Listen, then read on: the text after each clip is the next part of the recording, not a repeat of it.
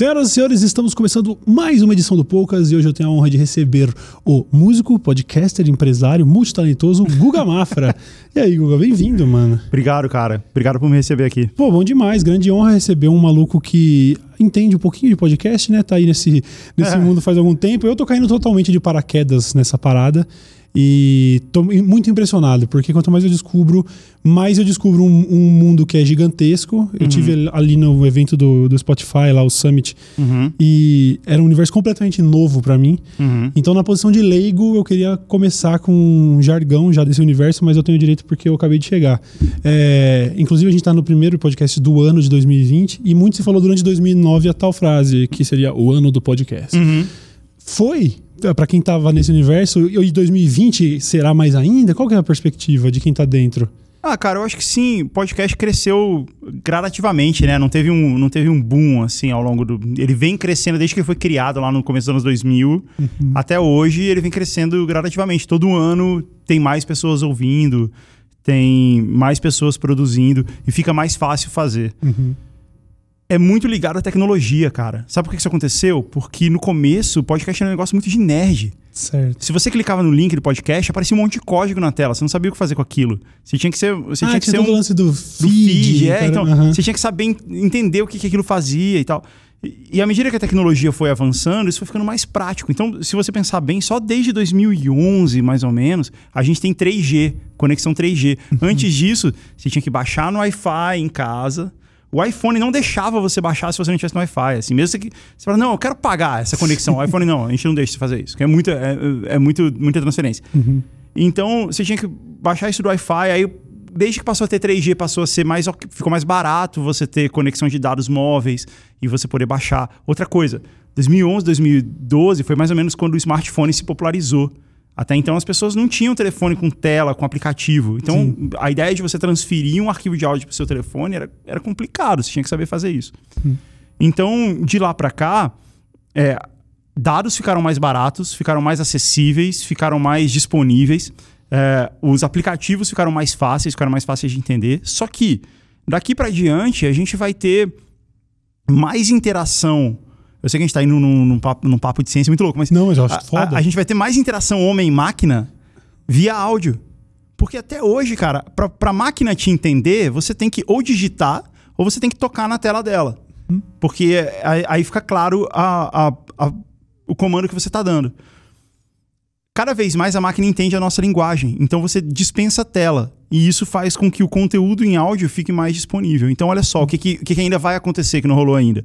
O Google está fazendo um monte de coisas voltadas para buscar conteúdo em áudio. Certo. Então, se a gente falar aqui no Poucas sobre, sei lá, balonismo, que eu tô vendo ali, Uhum. balonismo não precisa estar transcrito. Se Saquei. alguém for no Google procurar balonismo, vai achar esse programa aqui. Caralho, velho. Porque, ele, porque o Google entendeu que a gente falou isso aqui.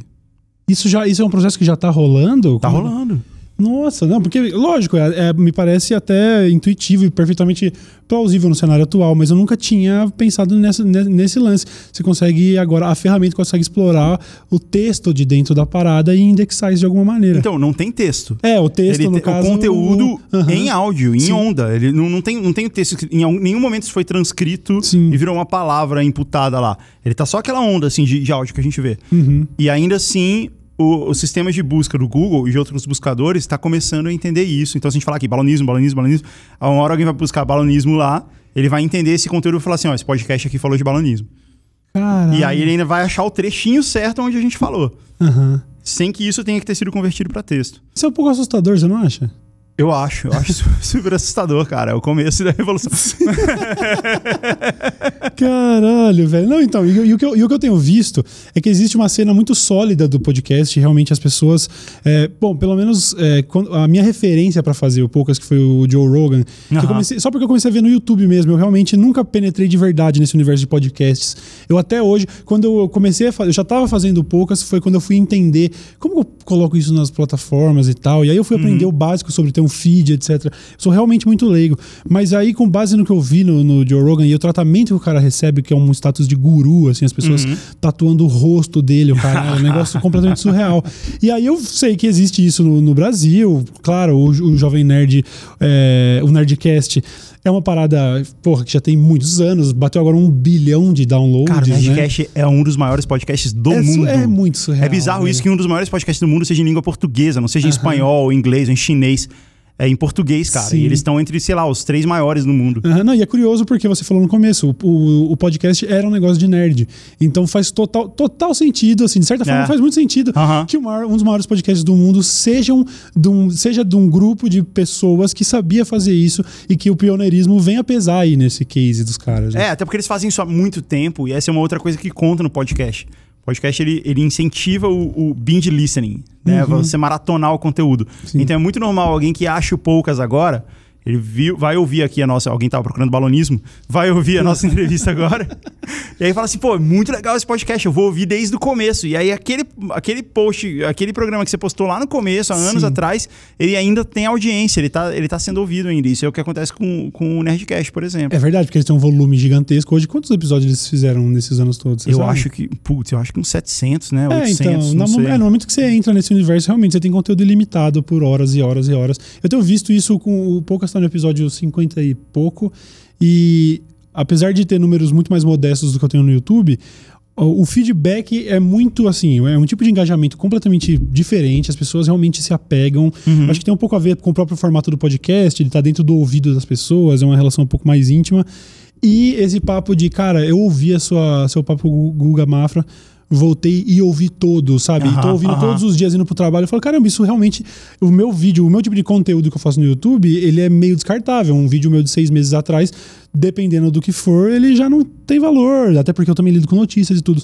E no podcast é que eu tô vendo isso, que eu tô construindo uma obra atemporal, assim, porque a galera continua me elogiando por causa do papo que eu, ti- que eu tive com o Drauzio Varela, por exemplo. Sei. Isso já passou e eu não tô acostumado a, a ver isso no meu trampo, sacou? Pois é, o podcast tem isso, tem engajamento muito forte, né? Eu tava, eu tava hoje de manhã fazendo um painel sobre podcasts e o futuro do rádio, umas coisas assim.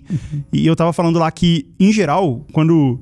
É, para uma marca, por exemplo, que está anunciando em, em mídias sociais, em podcast e, e no YouTube, um podcast de 100 mil downloads, ele equivale mais ou menos em resultado a um vídeo no YouTube de um milhão de views.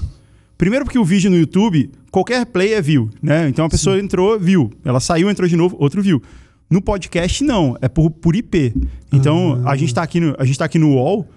Todo mundo aqui tá no mesmo IP. Se alguém, todo mundo baixar aqui o Poucas, provavelmente vai contar um download só. Caraca, não sabia disso É. não. É, não, talvez tenha mais IPs, mas ainda assim vai, vai contar menos, assim, ela, a estatística é muito mais conservadora, por isso você tem a impressão de que é muito menor do que, do que no. YouTube. Não é. A outra Saquei. coisa é que eu já vi o seu gráfico de retenção do YouTube e ele é muito bom, ele Uhum. é dos melhores. Ainda assim, ele aponta para baixo. O de podcast, não, cara, ele é reto, ele é sempre reto, da maioria dos podcasts. E é um conteúdo de uma hora, uma hora e meia. Uhum. Sim. E qu- qu- quantos minutos tem um programa seu do YouTube normalmente? 8, de 8 a 8, 10 12, sei minutos. lá. É. Então, e ainda assim, a retenção dele cai. A pessoa vai Sim. assistindo e vai, vai abandonando. Aqui não, aqui o pessoal vai até o fim, cara. Se Sim. gente- o que a gente falar aqui, o pessoal vai até o fim, porque o podcast, como ele é uma mídia de companhia, né? O pessoal tá ouvindo a gente aqui, provavelmente fazendo alguma coisa. Ela não tá sentada no sofá, olhando pro teto e ouvindo a gente. Ela tá lavando louça, correndo, Sim. dirigindo, andando de ônibus, alguma coisa assim, e fazendo isso junto. Então ela, ela consegue se dedicar a ficar até o fim, né? Sim, é, é o- seria o correspondente de é, é, em conteúdo seria o correspondente, por exemplo, o que o, sei lá, o que o Google Glass tentou fazer na experiência de, de tech, assim, que é de não só estar disponível, mas estar com você, assim, na ação, né? Enquanto eu tô vivendo o meu dia, eu tô lá. E o podcast tem esse lance. O podcast, as pessoas falam muito sobre é, esse negócio de indo pro trampo e de lavando louça, o caramba, coisa que até dá pra fazer com o YouTube, mas não é a mesma coisa, né? Não, o YouTube em geral você para pra ver, né? Então o podcast você pode continuar fazendo as coisas do seu dia, ainda mais se você faz, faz algo que, que não, sei lá, que não requer tanta concentração, assim, que não requer que você esteja lendo. É, mesmo quem trabalha, sei lá, com design. Por mais que a pessoa esteja concentrada no que ela tá fazendo, é ok ela fazer isso e ouvir podcast ao mesmo tempo. Dá, dá pra fazer. Sim, é verdade. Sem perder parte da experiência. Como dá pra fazer no YouTube, mas aí você já não tá. É. Vem- é, pois é. E Você tem- que tá aí mexendo no Photoshop, a gente sabe que você tá fazendo É. isso enquanto você ouve a gente. Abraço pra todos os designers do Brasil. Eu já, eu já eu tive muitas horas de trabalho nisso, meu Deus. Até hoje eu sonho com Photoshop, velho. Essa cor não ficou boa. Muda aí. E viu, tem uma, eu tenho uma visão da parada que daí você me, pode me confirmar, talvez, se faz algum sentido, mas eu também acho que uma das paradas, pelo menos a minha experiência com podcast, tem a ver também com um pouco de amadurecimento. E eu acho que o público, pelo menos o que me cerca, também é, vê dessa forma. É, a gente chegou numa fase também onde o consumo de conteúdo desse de YouTube e tudo mais parece que em algum momento já ficou um pouco cansativo, de repente os formatos mais. O YouTube também eh, acaba dando muito mais espaço para é, conteúdo só de humor, umas paradas um pouco mais supérfluas e tudo mais, e parece que o podcast foi o que trouxe o adulto de volta para o consumo. Tem, isso, isso é uma parada, sei lá, observável, assim, ou tem a ver só comigo, sei lá? Acho que não, cara. Acho que tá mais ligado à sua experiência, porque você acaba tendo um, um, um público muito jovem, uhum. mas o adulto sempre esteve lá no YouTube, só que ele tá assistindo outras coisas. Ele tá assistindo como consertar a geladeira. Eu faço né? Mas ele tá lá. Uhum. É, eu assisto eu assisto vídeo de, de, guitarra, assim, de como tocar determinada música. Então, um review de uma guitarra nova. Eu, te, eu tenho muito. Meu YouTube é, é muito sobre isso. Uhum. Mas o que eu acho que aconteceu é, é o contrário. Acho que teve um, um amadurecimento do mercado de vídeo na internet que fez com que é, o vídeo se tornasse uma produção muito grande. Uhum. Então, antes era muito fácil para você fazer um vídeo do seu quarto de qualquer jeito se tornar um sucesso. É, ainda, isso ainda dá, ainda é possível, mas já não é tão fácil, assim, uhum. já, já fica cada vez mais difícil disso acontecer. A outra é de você manter isso como um negócio durante um longo período de tempo, como tantos nossos amigos fizeram, e ao mesmo tempo continuar fazendo isso de casa, do quarto, fazer com a mesma pegada é, independente que era feito antes. Cada vez mais você tem empresas ah, encampando isso, abraçando isso, empresas fazendo parcerias com o YouTube. Então vai virando um jogo mais corporativo e menos de pessoas, de creators, uhum. né? E o podcast, como ele é mais simples, ele é mais independente também, ele não está tão ligado a uma única plataforma, eu acho que ele traz, essas, ele traz um pouco essa, essa diferença. Sim. Mas não tem videogame, não tem desafio, né? Porque não tem imagem, você não tem isso. Então acho que isso também tira um pouco do, do público mais adolescente, Sim. mais criança tal. Acho, uhum. que, acho que talvez tenha isso também. Sim, mas eu, apesar de você conseguir fazer podcast com uma infraestrutura menor, eu tenho visto também, participando de podcasts de colegas da, da internet e tal, que também já tem porra, um monte de estúdio de podcast pipocando por aí todo canto. Me parece realmente. É. Eu não sei se é porque eu acabei de chegar nessa parada, assim, se a minha percepção acaba sendo um pouco errada, mas me parece que realmente está efervescendo. Assim. não, tô... é, um, é, um, pouco que está rolando agora mesmo. É, é, é, Porque, porque ficou mais popular, ficou mais fácil. Uhum. E como eu te falei, eu acho que vai ficar mais ainda. Porque você vai chegar e vai falar para Alexa, para o Google Home, pra, to, toca aí alguma coisa. Sim. Então é muito fácil, sabe? Você não precisa nem mais apertar um botão. É, é muito. É. Eu acho que isso vai começar a acontecer cada vez mais. Imagina você estar tá na sua casa, você tem lá um assistente desses de, de áudio, né? Alexa, Google Home, Siri, coisa assim. E aí você, ao invés de você você quer ir no restaurante, ao invés de você pesquisar é, assim, um, onde é um restaurante que você come, sei lá, um bom falafel. Uhum. Ao invés de você pegar o seu, seu telefone, digitar isso, você só falar isso, ó, falafel, review de falafel. É mais fácil, entendeu? Sim. Então acho que gente, o conteúdo em áudio vai ficar cada vez. Ainda tem muito para crescer, é isso que eu quero sim, dizer. Sim, sim. Eu acho surreal esse negócio dos, dos assistentes de casa. Eu ainda não investi nessa porra, não. É um negócio. Sei lá, cara. Eu, eu eu tenho esse, essa visão meio.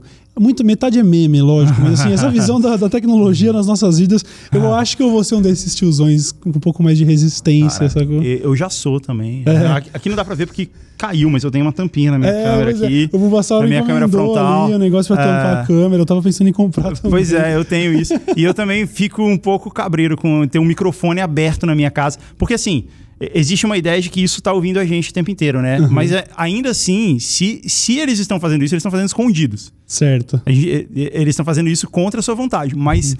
esses assistentes de casa, você autoriza isso. É verdade. Eles têm a sua autorização para. Não, a gente tem que ficar com o seu microfone ligado pra gente ouvir quando você der uma ordem. É verdade. Eu sei lá, cara, eu também fico meio com o pé atrás com é, essa porra. Não, já teve o, que, o caso de, acho que uns dois anos atrás, do menino que conseguiu comprar. Eu nem lembro o que era. Comprou uma TV, assim, porque ela tava com a Alexa e tá tudo pré-autorizado lá. Enfim.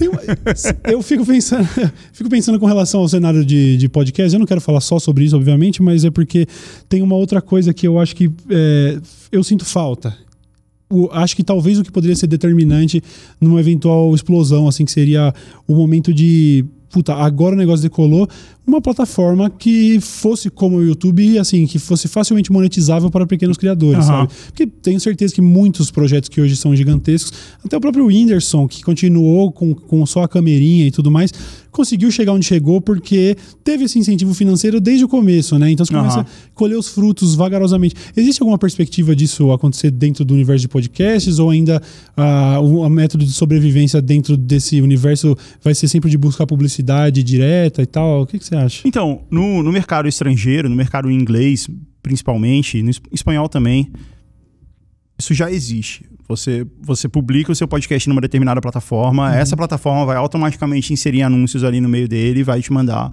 é, uma porcentagem dessa receita. Isso já rola, já acontece. É, isso não chegou no Brasil ainda por dois motivos. Primeiro, pela língua, porque é, é mais difícil de você ter inventário para suprir isso, suprir essa demanda. Inventário de publicidade, eu quero dizer. E segundo, porque a publicidade no Brasil ela se organiza de uma forma meio diferente do resto do mundo. No resto do mundo, a publicidade em geral ela é toda programática. Você. é, a- as, as agências de publicidade elas vão nas emissoras de TV, por exemplo, nas, nas administradoras de, de, de billboards, de, de outdoor, Sim. é, e nos jornais, e elas compram o inventário, ó, eu quero todas as suas, todas as suas inserções, e depois elas revendem isso para os anunciantes. No Brasil, essa prática é proibida, ela não pode acontecer. Então, o anunciante tem que comprar direto para para fazer uma campanha. Então isso faz com que a, a, a maneira como uma campanha de publicidade é, é adquirida no Brasil é muito mais mano a mano, assim, ó, eu vou anunciar aqui no Poucas, entendeu?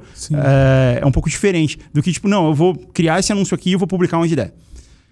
Então isso eventualmente vai acontecer, mas isso faz com que o Brasil fique um pouco atrás, assim, no- Uhum. na maneira como essas coisas vão acontecendo. Mas, mas eventualmente vai rolar, sim, cara. Saquei. Em breve a gente vai ter interrupções aqui, vão ter comerciais. Ah, no meio show de bola. É, inclusive vocês já estão ouvindo isso Ah. aqui, dependendo da época que você estiver ouvindo, você já ouviu um break aí. e É, tal, se você né? está ouvindo isso em 2025, pr- ouça agora essa propaganda de escova de dentes. Isso, por favor, compre do cliente aí, porque o código É. de 2025 deve estar precisando de grana. Não deve ter aprendido a, a administrar minhas finanças. Por favor, compre essa escova de dentes agora. Você falou que. Você falou ali atrás que o seu conteúdo no YouTube basicamente é de música, né? Isso me leva, obviamente, para um dos motivos para você estar aqui, porque você não. Agora deu um passo, não sei se nem além, mas num negócio diferente, que é de fazer. Qual é o termo? É um podbook. É um podbook. Um podbook. Primeiro, se você puder me definir um podbook, eu tenho certeza que a audiência está com uma grande interrogação na cabeça agora. Um podbook é um audiobook. Uhum. Ele é um audiobook, ok? Só que ao invés dele ser lido, narrado como um audiobook normal, a história é contada na forma de um diálogo, de um bate-papo, como a gente está tendo aqui, como um podcast.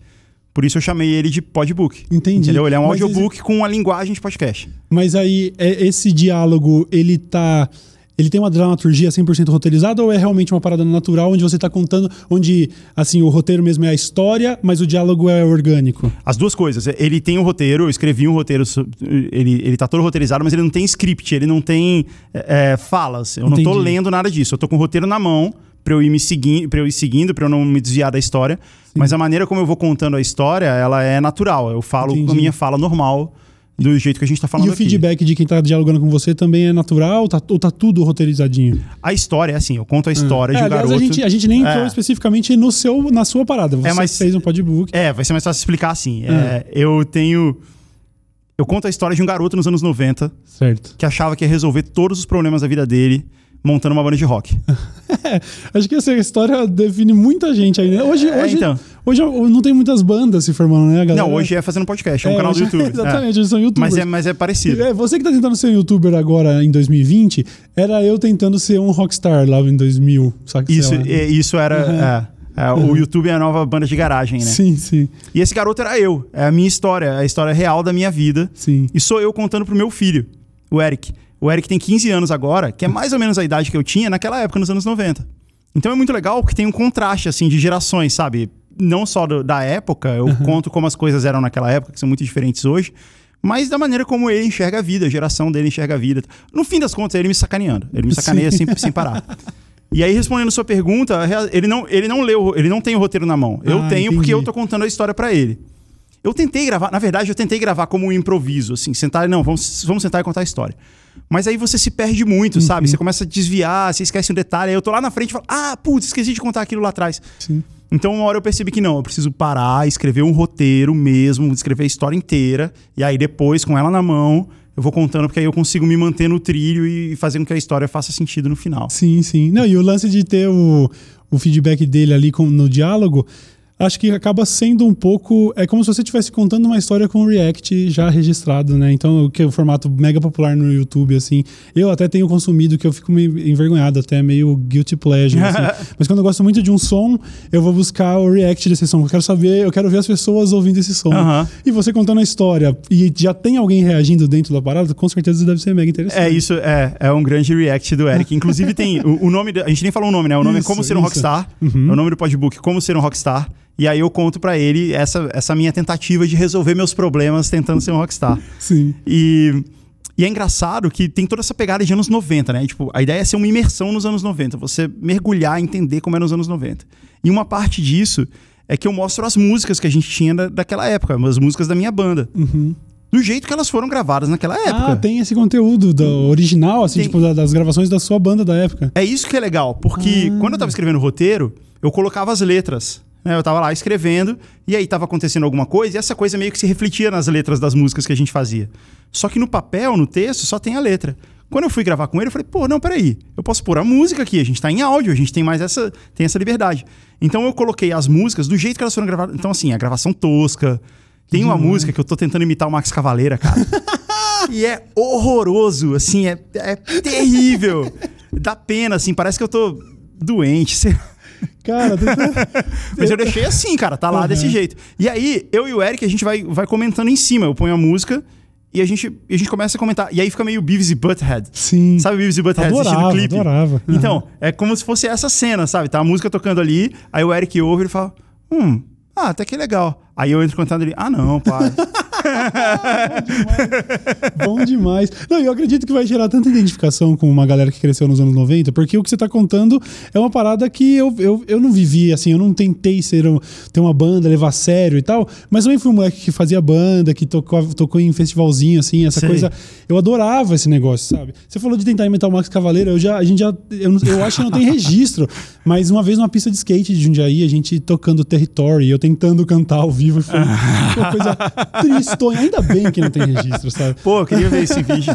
Deve ser maravilhoso. É, então, mas a gente, eu tenho gravações, eu tenho, tem coisa minha no YouTube, inclusive, cantando Sistema Fadão, por exemplo. É a- mesmo? Mas não- as pessoas vão nem reconhecer porque era meio Cauê. Eu devia ter literalmente metade do peso e tal. Faz uns, uns 12 anos isso. Pô, eu quero ver isso. É, então, eu acho, puta, esse, e- esse universo, esse ambiente é muito legal. O ambiente de música, como diz o, o choque de cultura, ambiente de droga, né? É, é um, é um universo muito legal que é, é realmente, quando você para pra pensar, é a galera tentando ser youtuber hoje. é, e por isso que eu acho que gera tanta identificação, porque era a gente tentando ser músico naquela É, época. é, né? exato. E nessa época, cara, eu, eu nasci em Brasília, né? Eu morava lá. E Brasília era o berço do rock Total, do, né? do. Brasil.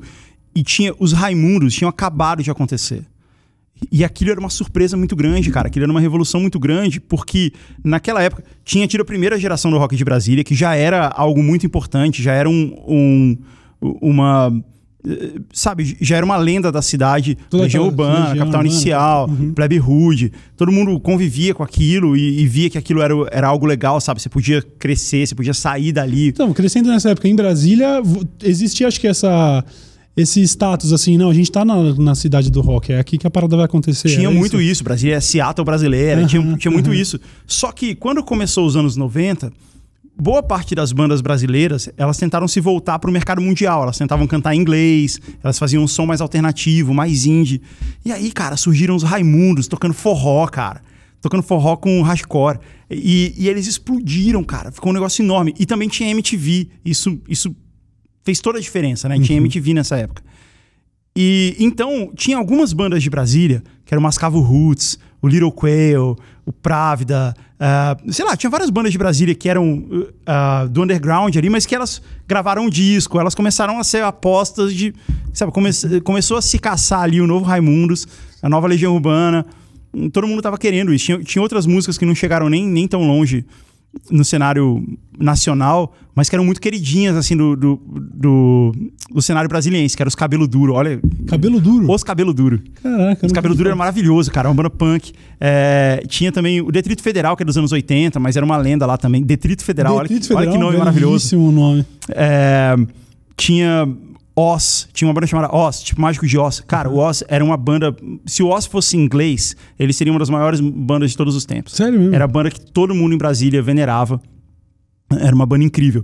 E então, quando a gente queria ser um rockstar nessa época, a gente queria ser essas bandas. Aham. A gente não queria ser nem o Sepultura, entendeu? A gente não queria nem ser é, a- o Paralamas. A gente queria ser a banda que faz sucesso ali, em Era Brasília. palpável, era possível. Era possível, porque, porque tinha uma cena muito forte, tinha show em todo lugar, tinha show toda semana, tinha os bares, os clubes, eles falavam, vamos trazer banda de rock pra cá, porque traz gente, sabe? Então tinha todo um movimento, assim. E é muito legal que a gente traz a galera pra esse movimento, pra essa cena do rock de Brasília, é, nos anos 90, cara, que é, um, é uma imersão muito legal. Nossa, que demais. Eu, eu realmente eu ouvi o trailer da parada. Aliás, tem o site, certo? Como ser um rockstar.com. É este? Como ser um rockstar.com, Uhum. tem os trailers, tem. é, inclusive tem os spoilers lá. Você pode ver essa parte só depois você ouvir. Que a gente coloca. Eu coloco as fotos da época. Pra mostrar que a história é real mesmo, sabe? Uhum. As coisas que a gente tá contando ali. A história é baseada em fatos reais. Ela não é, tipo, 100% real, porque a gente mesclou é, alguns personagens. se existiria alguma coisa meio. Essa parada meio autobiográfica com licenças, assim, tipo, sei lá, Bukowski escrevendo sobre a infância. Aí tem a, lista- a- a- reserva o direito dele ter ido pra uns lugares que não são muito reais, mas que tudo bem, porque, ah, sei lá, aconteceu com alguém ou coisa do tipo. Acho que, acho que nem tanto, assim, mas, mas tem que ter um pouco, porque quando a gente gravou a primeira vez, a gente tentou gravar três vezes. No, no meu computador lá, esse é o Rockstar 3, porque teve um e dois que a gente não, não, não conseguiu finalizar. É, eu- quando eu comecei o primeiro, eu falei, não, vou, vou contar exatamente como era. Mas fica chato, cara, porque parece, parece sabe uma pessoa contando um sonho? Só faz sentido pra ela. Sei, Então, sei. eh, aí tem um personagem que ele só. Ele é importante, porque ele fez alguma coisa importante, mas ele só aparece ali naquele momento. Então, aí fica meio chato. Então, o que eu fiz? Alguns personagens, eles são uma mistura de duas ou três pessoas. Ah, demais. É, eu.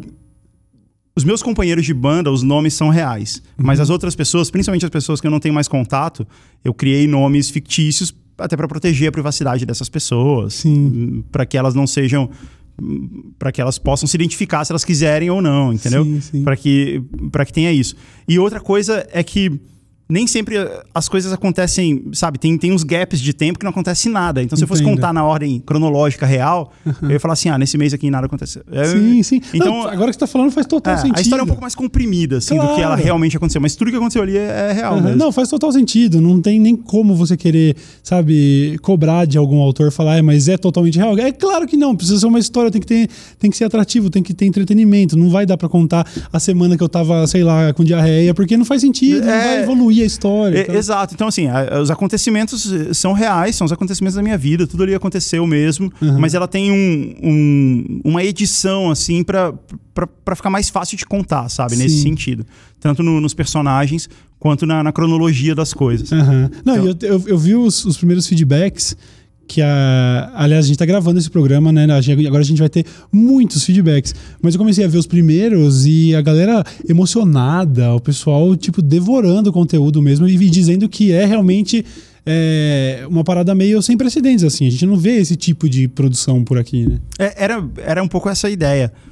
Porque hum, eu, eu queria criar uma série, tipo, tipo uma série do Netflix, assim, uma série de TV, mas que você ouve. Uhum. Então você não, você não vai assistir ela, mas você vai estar com ela no carro, andando de ônibus, igual a gente falou. É, e ela, são 10 capítulos de mais ou menos uma hora. Certo. E eu pensei assim, ah, as pessoas vão, elas vão ir voltar pro trabalho, aí eu ouvi um capítulo por dia, né? Meia hora na ida, meia hora na volta. Eu realmente achava que ia ser assim.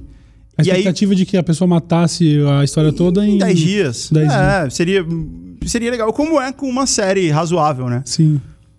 Mas as pessoas estão ouvindo normalmente em dois dias. Demais, isso é muito legal. E é muito louco porque, justamente por elas ouvirem muito rápido, elas ficam muito imersas na história. Aham. Então elas terminam assim, tipo. Com uma sensação catártica. Com, com essa sensação- Exato. Então eu recebi muito textão Cara, falando de toda a demais. história, quanto que a pessoa se identificou, pessoas falando assim, eu vou fazer a mesma coisa, eu vou contar pros meus filhos, eu vou contar pro meu irmão.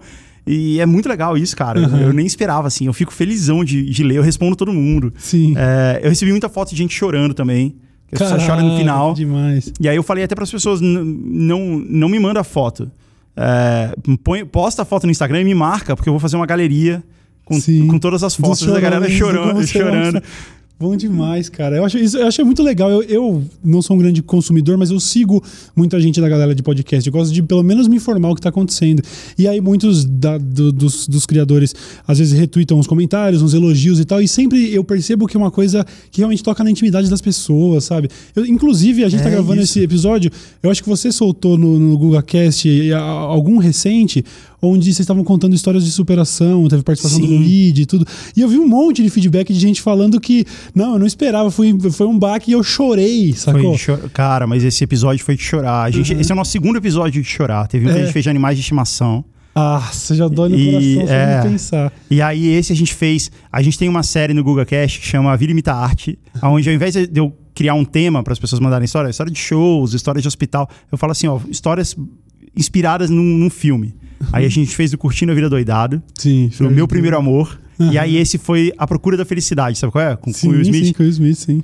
E, e aí a gente recebeu várias histórias assim que são tipo de superação de vida. E, cara, esse, esse episódio foi muito louco. Tem a história de um cara que foi morador de rua, criança, Aham. e esse cara virou um puta programador na Europa.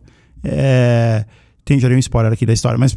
É, tudo bem. é, não, tudo bem. É, tem, sabe, tem. Todas as histórias são assim. Alguém que passou Sim. por todos os perrengues na vida, quando parecia que tudo ia melhorar, piorou mais ainda. E ainda assim a pessoa foi lá e se superou. Então é de chorar mesmo, cara. Sim, e é sim. o que você falou. O podcast ela acaba. Como você tá ali dentro do ouvido da pessoa, né? É muito íntimo, né? velho? acaba, acaba criando essa sensação de que você tá envolvido ali, você faz parte. A coisa que. que um- uma coisa. Um comentário que eu recebo sempre, você deve receber também, é: Ah, você é meu amigo, mas você não sabe. Pra caralho, nossa. Inclusive, eu fiz ah, eh, recentemente um churrasco promovido pela minha loja e tal, um churrasco em Jundiaí numa segunda de noite. Foi uma parada realmente assim. É, ou vai vir a galera pro- que mora perto, ou vai vir a galera que é muito fã, sacou? Uhum. Hardcore. E realmente a gente lotou lá, era, uma- era um, era um espaço para 200 pessoas.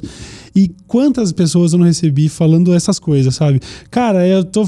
Parece que eu tô só finalmente te falando oi pessoalmente, porque assim, você já é meu brother há tantos anos, tá ligado? Que a pessoa nem sabe, É, a pessoa sabe tudo da, via- da sua vida, sabe suas opiniões, ela ouve sua voz ali o tempo inteiro, enquanto, nos momentos mais difíceis. E Sim, realmente, realmente rola isso, cara. E, viu, é, sem dar spoiler, obviamente, do, do Como Ser um Rockstar, mas falando de maneira geral, assim, a música não saiu da sua vida. Você continuou fazendo um som ou coisa do tipo? Ou teve. Ou, é, bom, é foda, porque daí eu não, tam- eu tenho, não, quero que você dê nenhum spoiler. Não, pode falar. eu- Teve algum momento de tipo.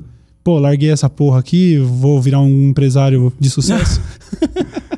Cara, na, na verdade, ao longo da vida toda, eu sempre soube que isso era muito difícil de acontecer, né? Mesmo, mesmo na época é, que a gente tava crescendo com a banda e fazendo shows e tal.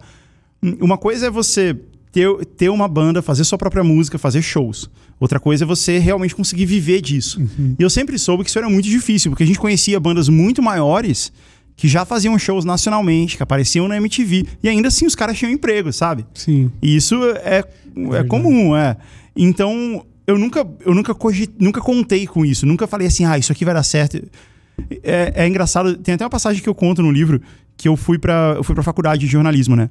E aí a professora na primeira aula da faculdade, no primeiro dia da faculdade, tinha uma professora falando assim: "Ah, por que que você veio estudar jornalismo?" Aí eu falei: "Cara, porque eu preciso trabalhar com música e provavelmente eu não vou conseguir ser um rockstar, né? Provavelmente eu não vou conseguir fazer isso com a banda, então eu preciso ter uma outra saída, eu preciso fazer alguma outra coisa relacionada a isso. Ela falou: Ah, então você quer ser um jornalista musical? Eu falei, Na real, eu posso ser o segurança do show. Mas isso aqui parece algo. parece um bom caminho. Então, então não, cara. Nunca, eu, eu falo até pro, pros meus amigos, que são meus amigos até hoje, meus companheiros de banda. A gente fala que a banda nunca, nunca deixou de existir. Uhum. Ela nunca acabou. A gente não brigou. Sim, A gente só tem mais dificuldade de ensaiar e fazer show, mas a banda existe ainda. sim. E eu falo que, cara, a gente ainda faz as mesmas coisas. Quando a gente se reúne, a gente vai tocar, e vai tomar cerveja e tocar. E conversar, e, fazer, e falar bobagem, sabe? A gente ainda é o mesmo moleque adolescente dos anos 90. A gente faz as mesmas. E eu acho que isso nunca vai mudar, cara. Eu acho que vai ter 80 anos e a gente vai estar fazendo isso. É, eu, eu recentemente recebi uma DM do cara que era batera da, da banda que a gente fazia os covers de System of a Down. Aliás, eu acho que eu nunca Porra, contei. esse cara é bom, hein? Não, e ele tocava pra caralho e ele era molecão, assim. Eu, eu era o mais velho da banda com, sei lá, 17, sacou? E ele era filho de baterista, tocava bem pra um caralho. Uhum. E com essa bandinha de Sistema Fadão, a gente tocou, fez ali um meia dúzia de, de showzinhos aqui e ali. A gente chegou a participar de uma maratona de bandas em Jundiaí, que acontecia lá num clube. O pessoal da região vai saber do, do Clube São João, porque daí vinham bandas de todas as cidades em volta ali, as menores, Valinhos, Vinhedo, Cajamário, caramba. E aí era tipo assim, 45 bandas, você subia lá, tocava uma música e Ah, vinha a próxima, era aham. realmente. E aí tinha ali é, as categorias das bandas, de heavy metal, de new metal e aquilo, e aquilo. E, e, e a gente participou pela primeira vez, assim, totalmente. Pô, vamos lá. Eu nunca tinha tido uma experiência de palco, eu realmente devia ter acho que 18 anos no máximo. E a gente se apresentou, a gente, eu lembro que no festival a gente tocou Shop, não, Shop Suey ou Toxicity do Foda, System of a cara. Down. Ah. Também não tem filmagem nem Acho que deve ter Pô, alguma pena, foto cara. de, de máquina fotográfica, sabe? Não é. Sei. Não- Infelizmente não tinham smartphones pra- pra eternizar esse momento. E a gente ficou em, tipo, quinto lugar do geral. Pô, e, parabéns, cara, Em primeiro legal. lugar na categoria New Metal. categoria assim. New Metal. É, a gente tem foto com o troféuzinho e tal. Era- Que foda. Foi realmente é, uma sensação de. Até hoje eu não sei, eu não lembro quantas pessoas tinham. É aquela coisa de memória de. Sabe? Pra mim tinha duas mil, talvez tivesse 150. Não faço a menor Aham. ideia. Sei. Mas a, a sensação realmente catártica de estar no palco fazendo música é um negócio que eu nunca mais tive. E aí, recentemente, recebi aí essa DM do brother, tipo, e aí, vamos fazer um som? E eu tô lembrando, na verdade, porque você falou que sempre se reúnem e tal. Tô lembrando agora que eu nunca nem respondi a mensagem do cara. Pô, responde E, lá, cara. pô, adoraria, acontecer. Eu quero, eu quero ver esse show. Tomara, cara. Eu tomara. Tenho, além disso, eu tenho uma banda. Eu moro, eu moro nos Estados Unidos, né? Eu Uhum. moro em Miami. E eu tenho uma banda lá que a gente toca rock brasileiro. Ah, a gente toca Paralamas, Legião. Puta, eu gosto, velho, que Jota hora. Uhum. Quest. A gente toca essas músicas e a gente toca para os brasileiros que moram lá, né? Obviamente. Sim. E é muito louco, cara. É muito legal porque o brasileiro, o brasileiro é o melhor público que existe. Porque ele vai no show, ele não vai no show pra ver alguém tocando. Ele vai no show pra dar o show. Ele vai pra cantar e impressionar. É isso. Pode ver quando tem show assim, tipo do Paul McCartney no Brasil? O cara não vai lá, ah, eu quero ver o Paul McCartney tocar. Não, eu quero lá pra mostrar pro Paul McCartney. Ele me ver cantando mais alto ainda. E, e ser o melhor público. Tem muito isso. E aí, como a gente toca música brasileira, tem de gente com saudade de casa. Então, ao invés de ficar, a gente toca no bar e tal, então ao invés de ficar todo mundo na mesa conversando enquanto a gente tá tocando, vem todo mundo pra frente cantar junto, é uma loucura, cara. Sim. É muito legal. É, não, eu vejo total diferença. Eu, fui, eu tive a oportunidade de ir a alguns shows na, na gringa e tal, e não tem realmente comparação, sabe? Eu, eu fui num, num Queens of the Stone Age em Los Angeles, e eu me lembro só de pensar assim: ah, bom, aqui é um público um pouco menor do que, sei lá, o Rock in Rio, então acho que consigo chegar lá na frente. Vou tentar, na hora que começar o show e virar aquele caos. Eu sou grandão, eu vou me enfiar. Aham. E o que aconteceu foi que começou o show e eu fui, tipo, dá licença, dá licença. tudo bom? E cheguei lá na frente e percebi que, caramba, cadê aquela parada? Porque no, no Sistema Fadão em São Paulo, quando eu fui, que eu fui tentar colar na grade. Você se agarra na grade. Cara, eu, eu, tirava, Ah. eu podia, eu tirava os dois pés do chão e acabou, porque eu tava em- amassado Nossa, entre a cara. grade e as Eu já pessoas. fiz isso entendeu? também, cara. os dois pés no chão, sendo levado de um lado pro outro, assim. E eu não vi isso acontecendo. Já aconteceu comigo isso também. Aham. É assustador, né? Você é levantado do chão e você não tem onde se, onde se- onde se agarrar. Aconteceu isso comigo no show dos Pixies em Curitiba, 2004. Caraca, fixe. Eu fiz a mesma, foi igualzinho. Só que, só que era no Brasil. Eu fui, tipo, ah, azar, cara, eu sou maior que todo mundo, eu vou lá. Aí eu saí, eu, eu saí, fui até. Eu só não consegui chegar na grade, porque o cara que tá na grade, ele tá agarrado. Sim, Então você é- você é. tem que arrancar ele de lá. Sim. Então eu fiquei no segundo lugar, né? E na segunda fileira. Aí quando o show começou, cara, eu comecei a ser levantado do chão de tão esmagado. Sim. Pesado. E aí eu, aí, eu, aí eu desisti, eu voltei pra trás um pouco. que- É, um negócio- é- é tão, é tão absurdo ficar na frente de um show no Brasil que eu me lembro no System of a Down, quando eu consegui chegar perto da grade, tinha um casal e, os e o casal tava sendo tão esmagado que o brother pediu pra eu proteger a mina dele. Então eu meio que assisti o show com duas mãos na grade protegendo uma- a mina de um cara que tava aqui do lado, assim, porque realmente tem uma diferença gritante de ver show. aqui, né? É um lance de sobrevivência, né? Pois é. Aí teve, a gente teve uma experiência recente, porque o Lucas Inutilismo ele promoveu um show, não sei se você ficou sabendo. Não. Lucas, é, o que aconteceu? No, no YouTube tinham as playlists de funk, certo? Alguns Sei. youtubers falavam, ó, os funks que eu tô ouvindo, e colocavam lá, e aí a Dani Russo fazia isso, o Júlio Cossielo fazia isso. O Lucas Inutilismo fez a playlist de funk dele, só que versão metal. Então ele pegou músicas da Anitta, do Livinho, sei lá, de Ah, todo mundo. foda. E fez, só que assim, com um, um guitarrista do, do Project 46, o baterista amigo dele que também manja pra caramba de metal, fez realmente uma produção. Até que a galera começou a demandar, viu? Isso daí não vai virar um show de verdade, porque daria mega, porque. Hoje tem muito jovem. Eu acho que na minha época, na nossa época e tal, existia essa, sei lá, rivalidade entre grupos, né? Tipo, ah, os funkeiros, não sei o quê. Mas hoje a galera na internet parece que é um pouco mais. A coisa é um pouco mais caótica. Não tem problema. Eu sou um cara que Aham. não ligo se estiver tocando um funk, gosto de ouvir um metal extremo, rap, não tem problema. Aham. E aí o Lucas falou, vamos fazer. E aí colocou, acho que mais de mil pessoas numa casa Que aqui em São Paulo, cara. no Tocando Tropical funk Butantã, metal. Tocando funk metal. Que foda, e cara. aí eu, pô, subi no palco com eles porque ele foi mandar um cover de Aerials, aí a gente cantou junto e tal. Tive essa Caramba, experiência de novo de maneiro. voltar. Cara, tá muito foda. Você, você, é, você continua tocando e tal.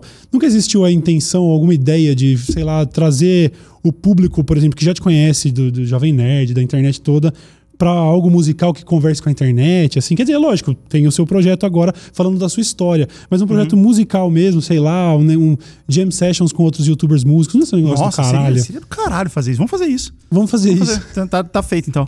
Eu fiz, quando, quando eu estive em Brasília em julho do ano passado, de 2019, eu fiz um show. A gente, eu, ia, eu ia ficar lá por mais um tempo, eu fui de férias, né? Então eu tinha mais tempo.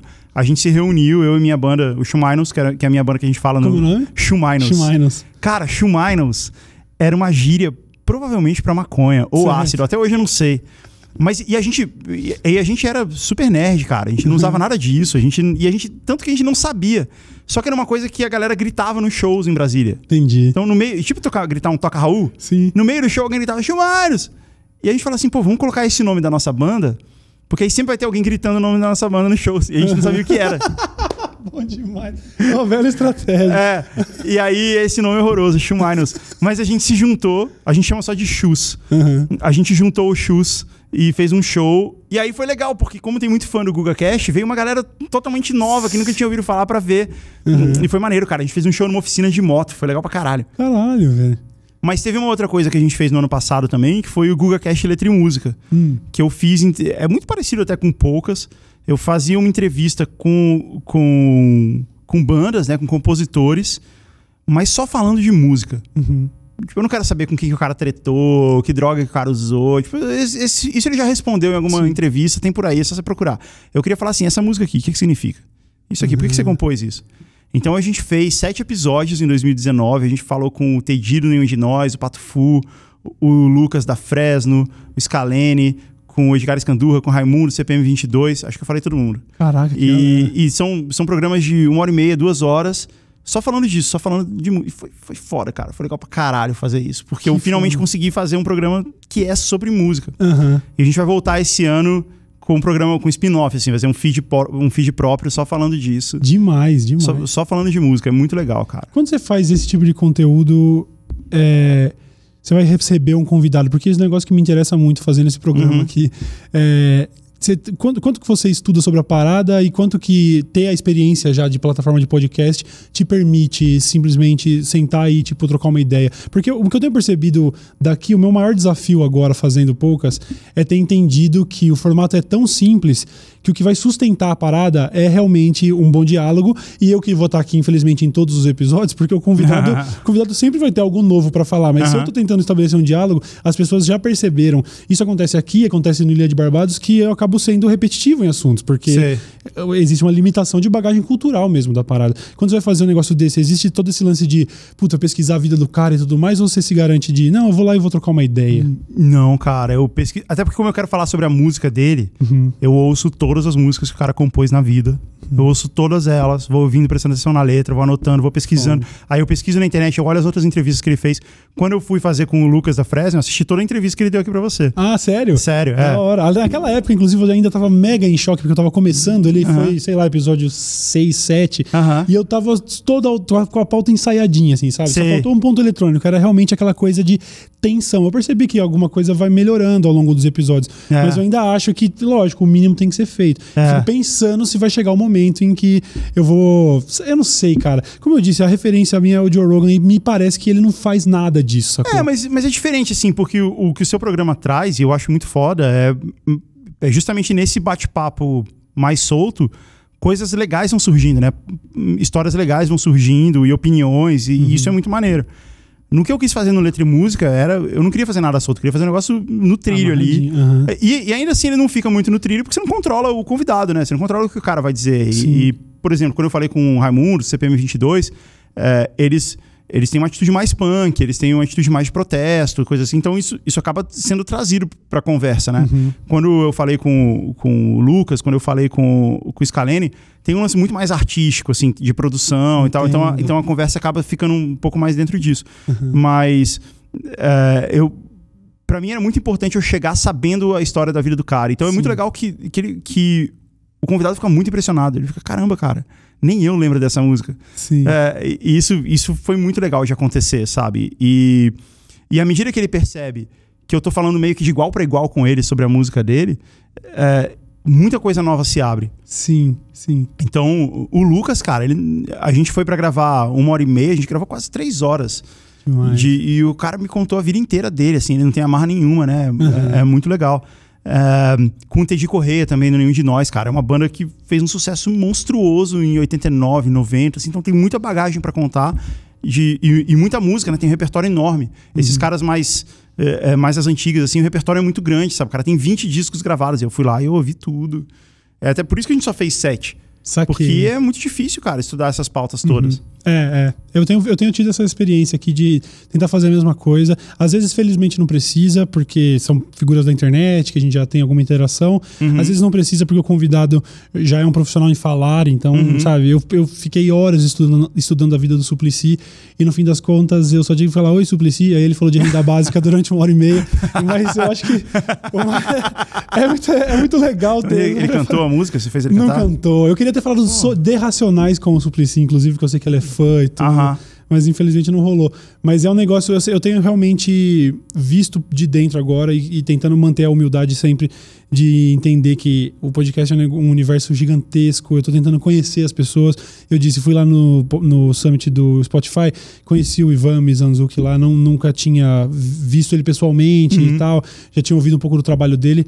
E tô realmente impressionado de, de descobrir o tamanho da coisa, assim. Você acha que existe a, a, a perspectiva dos, dos pequenos criadores de conseguirem fazer, sei lá, de conseguir sobreviver nesse negócio, assim? Porque o YouTube, de certa forma, viabiliza esse negócio de nichos, né? Se você tiver um canal especificamente, sei lá, sobre, sei lá, moda para mulheres negras, sei lá, você já tem a possibilidade de monetizar esse negócio e tal. Você acha que dá para formar um, um ecossistema extenso com o cenário de podcast que está se formando agora? Eu acho que sim, mas com, com algumas limitações. Eh, No YouTube mesmo, já faz algum tempo que a gente fala assim: ah, não dá mais para você montar uma câmera no seu quarto, falar de frente para ela, sem nenhum tipo de produção, e isso dá certo. Aí veio o Whindersson e virou o maior canal do país, assim, disparado e na frente de todo mundo. Então, assim, sempre dá. Sempre tem um caminho, sempre tem uma, uma maneira de, de você fazer a mesma coisa, mas de um jeito eh, com outra linguagem. com- ou, ou simplesmente porque você é um gênio, como, como é o caso dele. É, simplesmente porque você é muito bom naquilo que você faz e isso vai ser o suficiente. Mas eu acho que vai ser mais difícil, porque você tem uma, uma corporativização do mercado como um todo, como aconteceu no YouTube, no, no podcast tende a ser isso também. Como assim? Então, a- empresas tomam conta disso. Ah, então, sim. você tem coisas mais voltadas para produção, a, a parceria com os players, com, com as plataformas. É entre, entre empresas, é mais difícil quando você é um, um cara independente. Mas sempre vai acontecer de um cara que vai pegar e fazer isso na garagem dele, só que ele vai ser tão bom no que ele faz que ele vai tomar de assalto e isso vai, vai dar certo. Assim, isso, sempre, isso sempre vai rolar, cara. E que bom. Eu acho que cedo ou tarde vai aparecer um outro Whindersson. Isso é maravilhoso, cara. Isso é a melhor coisa que pode acontecer. Mas a gente tem, tem exemplos, cases assim no, no podcast, porque eu sou completamente leigo, assim, do, do puta, você reparou que não sei quem de repente começou a se destacar como uma figura, assim, como o Whindersson da parada? Então, cara, eu acho que tem, tem, tem exemplo sim. É, se você pegar o Mark Maron, por exemplo, ele já era um cara conhecido, ele já era um roteirista e tal, mas ele, enquanto ele fazia esse trabalho de roteirista, de, de stand-up comedian, coisa assim lá nos Estados Unidos, ele, ao longo da vida, ele, eu vou gravar meu podcast aqui na minha garagem. Esse cara entrevistou o Obama na garagem dele, cara. é, é maravilhoso isso. É, então, e, e ele continuou fazendo aquilo ali. Só que é, é até engraçado que teve é, recentemente o Conan O'Brien, que é um dos maiores apresentadores de talk show dos Estados Unidos, um comediante bem conhecido e tal, ele lançou um podcast dele. Ah, não sabia não. E aí ele apareceu na capa de uma revista, tipo, Conan O'Brien é, revoluciona o mundo do podcast. Aí o Mark Maron foi no programa dele e falou assim: É, cara, eu tô fazendo isso aqui há 10 anos. Você chega, faz um episódio e você vem dizer que você revolucionou o podcast. O que você pensa que cara. é? Então, assim, por um lado, isso vai continuar acontecendo. Vai cair a celebridade que, não, agora eu vou fazer um podcast, aí esse cara vai ser o maior e paciência. Como acaba acontecendo no YouTube também. Sim, sim. Por outro lado, sempre vai ter o, o cara que, que, que montou isso do zero, fez alguma coisa do zero ali. Vai chegar o Google Cash é um pouco isso, né? Não- Sim. quando, eu- quando eu criei o Google Cash, Que aliás faz quanto tempo? foi em 2016. Certo. Eu fazia um outro podcast que era o Braincast. Sim. E eu tinha um quadro lá que era tipo um monólogo, assim, era tipo uma piada que eu fazia no começo. Só que aí eu me mudei para os Estados Unidos e parei de fazer. E eu fiquei meio, meio órfão disso, sabe? É- Era, era a única coisa criativa que eu fazia na vida. Então pensei, ah, vou montar um podcast só meu. E vou, vou fazer isso lá, vou, vou brincar com isso lá, de ler e-mails, de fazer, vou fazer isso lá, vou fazer por um tempo, vou fazer aí 10 episódios. E beleza, vou postar, alguém vai ouvir, tudo bem. E aí eu fiz, eu fiz sete episódios sem postar, sem lançar. Depois que eu tinha Uhum. sete episódios prontos, eu comecei a lançar. E deu certo, assim, a gente atingiu ali uns 5, 6 mil, 5, 6 mil pessoas, foi legal. Uhum. Como tava dando certo, como a gente tinha um bom feedback, eu fiz mais episódios, fiz uns 20. E aí eu falei, tá, agora chega, parou, tenho, tenho um trabalho aqui, tem outra coisa pra fazer. E eu falei que eu ia parar de fazer, que eu não, ia fazer mais. E eu comecei a receber tweets, assim, receber feedback das pessoas, não, pelo amor de Deus, não para, é muito legal, nos podcasts mais legais e tal. E quando eu fui ver, o GugaCast já tava com audiência maior do que, do que boa parte dos podcasts que eu conhecia, dos, dos, dos podcasts grandes, sabe? Uhum. Aí eu falei assim, tá, eu vou fazer o seguinte, eu vou eu vou pelo menos dar um jeito disso aqui se pagar. Eu vou criar uma forma vou, eu vou criar uma forma de ter uma assinatura de um Google Cash exclusivo. Certo. E vou colocar isso lá na internet. Vou, colocar num Kickstarter da vida. Se atingir a meta para que o podcast se pague, aí eu, eu continuo. E aí nisso eu vou dizer que eu vou dar uma pausa de três meses. Isso aqui. E aí eu fiz exatamente isso. E eu achei que não ia dar certo, cara. Eu falei, eu vou deixar três meses, daqui a três meses não vai dar nada, eu simplesmente vou lá, tiro e acabou. E tudo bem. Aí, atingiu em um dia. Cara, Em uma tarde, atingiu a, a meta lá. Eu falei, bom, legal, né, cara? Fudeu, Isso aqui deu fazer. certo. Aí, e aí que a gente voltou para uma segunda temporada do Google Cash. Uhum. E aí que eu, cara, o primeiro episódio, a primeira temporada eu gravei com o fone do iPhone. Eu não tinha nem isso aqui. sim, sim. E não é porque assim, ah, mas é porque é caro, porque eu não vou investir. Não, cara, porque eu não me dei o trabalho, sabe? Ah, vou fazer o que eu tenho aqui na mão, acabou. E aí eu fui lá e comprei o microfone e, e resolvi fazer ele um pouco mais bem estruturado, assim. E foi muito legal, cara. E a gente começou uma segunda temporada e, e eu passei a ter esse negócio no Google Cash, que é o grupo secreto de assinantes do Google Cash. Então, tem o Google Cash vai ar toda semana e tem o, o- No grupo, a gente faz episódios diários. Tem todo dia. Nossa, que foda, velho. É muito maneiro, cara. E a gente tem cumprido isso faz três anos quase. Sério? Aham. Uau. Todos os dias. Tem mais de 700 episódios. Nossa. Só para os assinantes. Caralho, isso é demais. Esse é um formato demais. Cara, é uma- e se pensando por esse lado, é um formato que pode viabilizar pequenos projetos, porque Exato, você tem esses grupos. isso. Aham. Caralho, demais, velho. Muito Porque, então, então, a gente já tem. Por causa disso, eu comecei a fazer isso no Facebook. Eu, eu falei, ah, vou, vou me virar com o que eu tenho aqui. Então, eu criei um grupo no Facebook onde eu posto esse conteúdo exclusivo, para ele se manter exclusivo. E eu comecei a, a receber os pagamentos, as, as assinaturas do pessoal, por uma plataforma de, de pagamento recorrente, assim. Uhum. Só que é muito complicado você, você juntar as duas coisas. Você Entendi. administrar, administrar o- um e o outro Sim, e tal. sim. Então eu desenvolvi um aplicativo que faz isso tudo sozinho, que é o Olo. Eu, eu, Ah. criei- eu desenhei ele, eu fiz o aplicativo todo e tal. E eu desenvolvi um aplicativo só pra isso. E eu falei, cara, não vou fazer isso só pra mim. Uhum. Então eu trouxe outros creators, outros podcasts pra estarem na plataforma e poderem se aproveitar desse, dessa forma de, de- Ao invés de você fazer só publicidade, você pode vender o seu próprio conteúdo. Você faz a publicidade do seu próprio conteúdo Uhum. traz compradores para o seu conteúdo exclusivo e aí isso se autofinancia. Caralho, isso é uma parada nível Tony Stark, assim. Ah, não tenho essa solução, eu vou inventar. bom demais, cara. Bom demais. Pois é, cara, a gente já tem vários creators lá na plataforma, lá no Olo, que estão fazendo isso. A gente tem um podcast que é o Bola Presa, por exemplo. Sim. Bola Presa é um podcast de NBA. Uhum. E, e eles, eles vivem um mundo onde eles se autofinanciam, eles têm lá 10 mil assinantes é, e que são fanáticos por NBA, brasileiros fanáticos por NBA, Uhum. e eles fazem a parada deles sem, sem ter que contar com mais ninguém, cara. É, é incrível isso. Então, respondendo a sua pergunta lá atrás, porque eu tô um tempão falando isso, é, é, tá aí um podcast que criou um negócio sozinho. Ele podia estar com a ESPN, podia estar com a NBA Brasil. Não, os caras fazem o negócio sozinho, do jeito deles, com a linguagem deles, do jeito que eles gostam. E é engraçado que eles falam de NBA, mas de vez em quando eles falam de comédia romântica, que é uma parada que eles gostam. E, e tá lá, cara, e funciona, é maravilhoso. Então, eu acho, eu acho isso muito legal, esse estado atual da internet, porque eu acho que a gente passou por um período é, em que você tentar cobrar por um conteúdo autoral é, ia ser completamente absurdo, assim. Eu me lembro, eu me lembro até que quando o YouTube estava começando a bombar lá para as idas de 2012, é, alguém tentou criar uma plataforma, eu, eu acho que ela ia se chamar Vidium, alguma coisa assim, Uhum. com Vidium, UM, né? Uhum. E eu me lembro até, inclusive, porque eu ia participar dessa parada, eu me lembro do, do, do Cris Dias na época, falando assim, alguma coisa do tipo, ih, vai flopar, isso daí não tem a menor chance. e aí eu até, eu me lembro que eu até pensei, porra, não fala isso não, cara. E realmente, lógico, flopou gigantescamente, porque se passava por um período onde, cara, a gente tá, vocês estão começando a fazer conteúdo, vocês estão querendo cobrar por isso, é óbvio que não.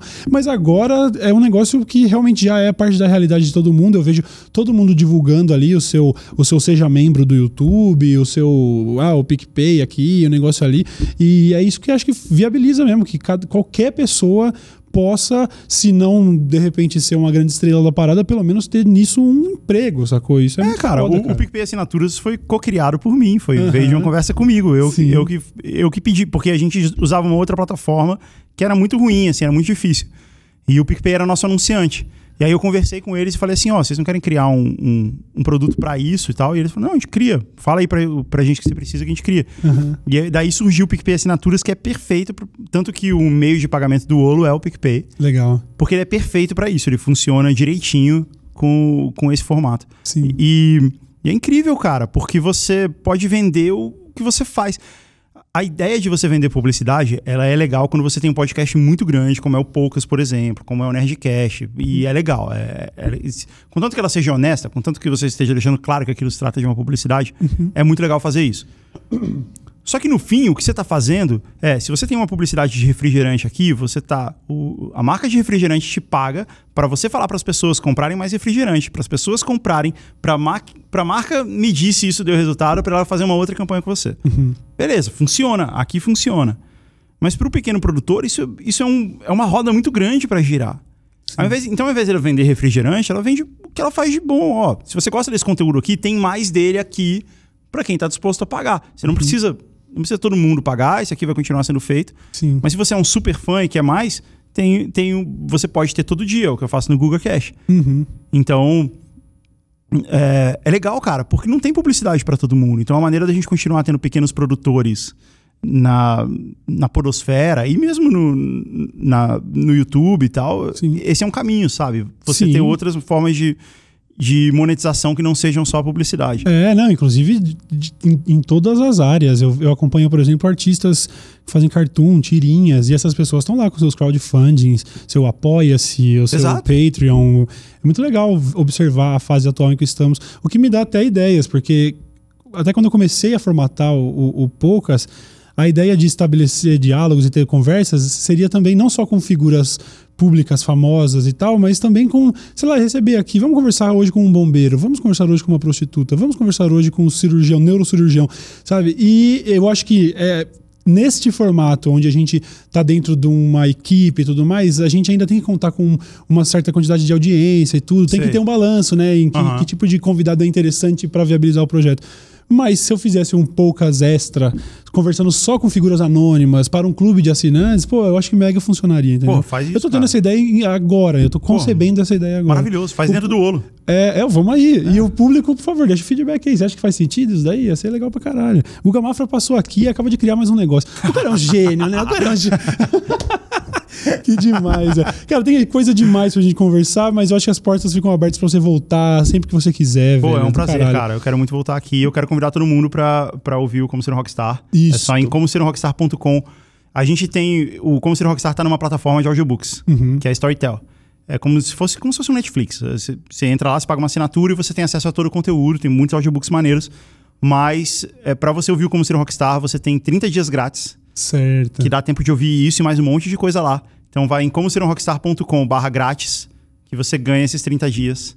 E aí você pode ouvir o Como Ser um Rockstar. Eu espero que você ouça em dois dias e me mande uma foto de você Isso. chorando. Você também, cara. Show, e, e, e, e ouvir o que mais tiver lá também. Bom demais. E você tem a obrigação moral de sair daqui agora, entrar em como ser um rockstar.com, ouvir os trailers e a partir dali já era, você tá pescado. Porque realmente é, é um conceito muito da hora, velho. É de muito verdade. maneiro. Parabéns pelos trampos todos e principalmente por esse mais recente aí. Pô, mano. obrigado, cara. Parabéns pra você. Você sabe que sou fã. Valeu, valeu. Então, senhores, vocês sabem onde encontrar o Guga Mafra, você sabe onde ouvir que é, como ser um rockstar. E nós nos vemos no próximo episódio do Poucas. Até mais. Valeu. Valeu. Adeus. Tchau, tchau.